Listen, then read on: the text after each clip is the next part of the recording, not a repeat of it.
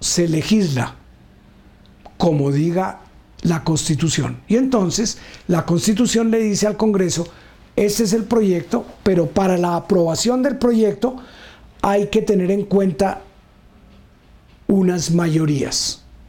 La mayoría puede ser mayoría relativa o puede ser mayoría absoluta. Cuando habiendo quórum para decidir, es decir, cuando está la mitad más uno presente, la mayoría relativa será la mitad más uno de los que estando presentes votan el proyecto. La mayoría absoluta lo que tiene en cuenta es el número total de miembros que integran la respectiva corporación.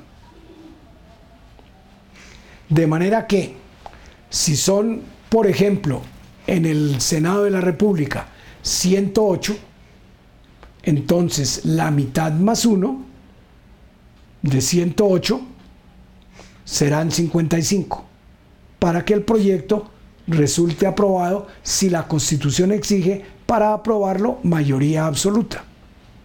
La Constitución entonces tiene, la regla general es la ley ordinaria, pero hay unas y se aprueban por la mayoría relativa. Pero hay unas leyes que tienen trámite especial y que además son especiales por su contenido material. Las leyes estatutarias, por ejemplo. Las leyes estatutarias, por su contenido material, serían las que regulen, por ejemplo, derechos fundamentales o los mecanismos para su protección. Las que regulan los partidos políticos y los movimientos políticos para hacer efectivo el principio democrático. Las que regulan los mecanismos de participación ciudadana. Las que regulan las funciones del presidente de la República en caso de que se decreten el estado de conmoción interior o el estado de emergencia económica y social. Esas leyes son tan delicadas que deben ser aprobadas por la mayoría absoluta de los miembros de una y otra Cámara.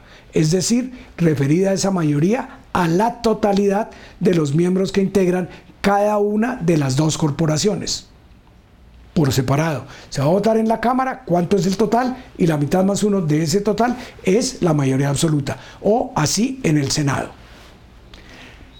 Esa mayoría absoluta se exige también para las leyes orgánicas, que son aquellas que regulan el ejercicio de una función determinada. Por ejemplo, la función, cómo ejerce el Congreso la función legislativa. Eso lo define una ley, pero es una ley orgánica. Esa es la ley quinta de 1992 en la actualidad que regula el ejercicio de la función legislativa y además las funciones de cada una de las cámaras. Es el reglamento del Congreso. Pero esa es una ley que se aprueba por mayoría absoluta. La ley que convoque un referendo se aprueba por mayoría absoluta, no por mayoría relativa. Lo que quiero decir es que hay esa regulación desde la Constitución para el ejercicio de la función. De igual manera, nosotros tenemos entonces que hay unas leyes que exigen una mayoría aún más rigurosa. El artículo 150 de la Constitución numeral 17 le asigna al Congreso de la República una función político-jurídica de enorme trascendencia, la de poder conceder amnistías o indultos generales por delitos políticos.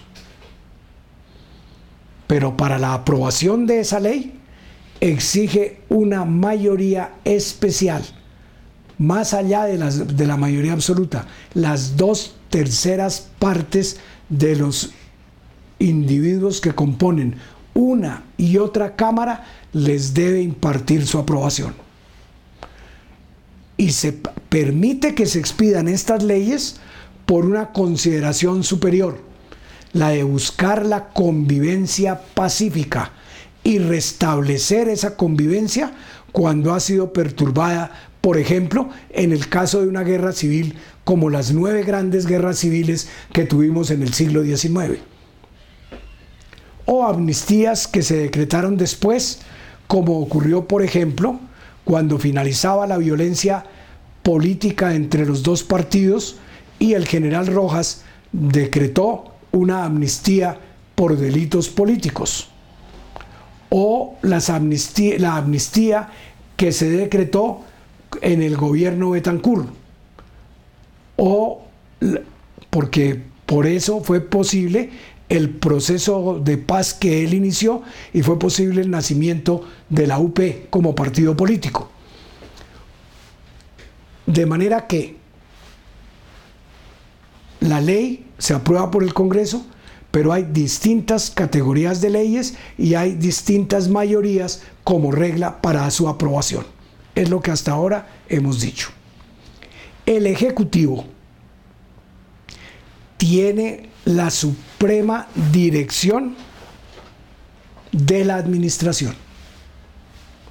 De manera que al Ejecutivo corresponde entonces actuar como suprema autoridad administrativa, actuar como jefe supremo el presidente de la República de las Fuerzas Armadas de la República, entre las cuales está incluida también la Policía Nacional, y actuar además como jefe del Estado. Y por eso tiene una serie de funciones que son eh, irradiantes sobre todo el panorama del Estado y que exigen necesariamente un estudio eh, más detenido, más particular, para ver cuál es la estructura de la rama ejecutiva del poder público. Por lo avanzado del tiempo y las limitaciones que hay, vamos a empezar con este punto concreto en la sesión siguiente.